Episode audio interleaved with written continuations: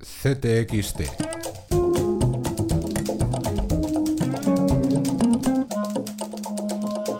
Podcast. Día de menos casi nada.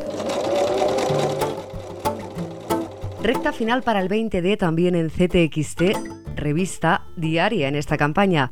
Actualizamos nuestros taxis al centro. El análisis lo protagoniza esta semana. Ahora parece que solamente se habla de pactos entre camarillas. Y por tanto podremos hablar con el resto de fuerzas políticas. No vamos a apoyar un gobierno de Rajoy y un gobierno de Sánchez porque no creemos en su proyecto. Pero bueno, eso se verá en su momento. Lo que vendrá después del 20D, los posibles pactos sobre los que escribe Soledad Gallego Díaz.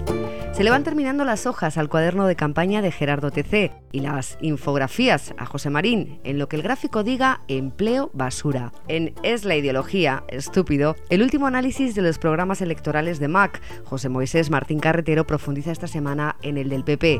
Y en el espejo exterior, La renta de solidaridad activa, conocida como RSA, es una ayuda social que ofrece el Estado francés a las personas y familias que no tienen unos ingresos, digamos, suficientes para llevar una vida digna. Personas que no trabajan, pero es también una ayuda a las familias cuyos ingresos no alcanzan una cantidad que el Estado considere mm, digna. María Valderrama sobre la renta de solidaridad francesa.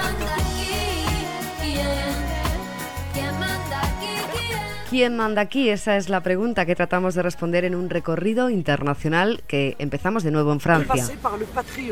Tras la victoria de la ultraderecha del Frente Nacional en las regionales, François Gall trata de entender a Marine Le Pen. Al otro lado del charco, la derrota de Maduro, el triunfo de Macri y el giro conservador de Rousseff, el cambio de piel latinoamericano.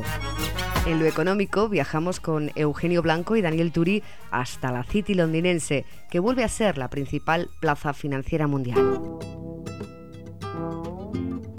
En el mismo lugar donde estamos haciendo esta entrevista es un reflejo así Sí, el gran síntoma de que esto está cambiando. de que Sí, sí, sí. hay un cambio positivo. La voz de Jorge Perugorría habla de cultura, de política, de Cuba, de España en la entrevista de Miguel Mora desde La Habana.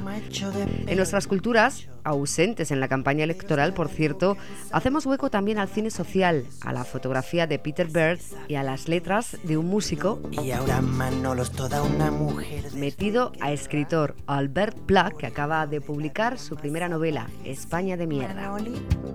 Por el lado más salvaje de la vida.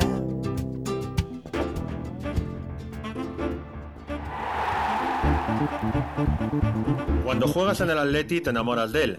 Ese es el resumen que hace Leo Franco de su estancia en el equipo rojo y blanco, donde a lo largo de las cinco temporadas que estuvo, vivió en primera persona el proceso de crecimiento de un club que venía de los años en segunda y que él dejó clasificado para Champions.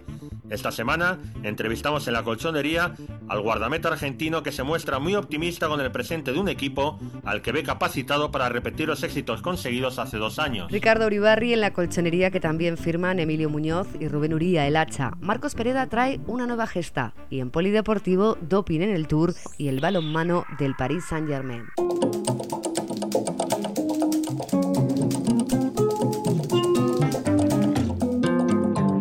Y como siempre, relatos, opinión, humor gráfico de la mano de los mejores: Alan Paul Mayar, Raquel Garzón, Rosa Pereda, Ángeles Caballero, Guillem Martínez, Malagón, J.R. Mora o Pedripol, entre otros muchos más. No se lo pierdan en ctxt.es.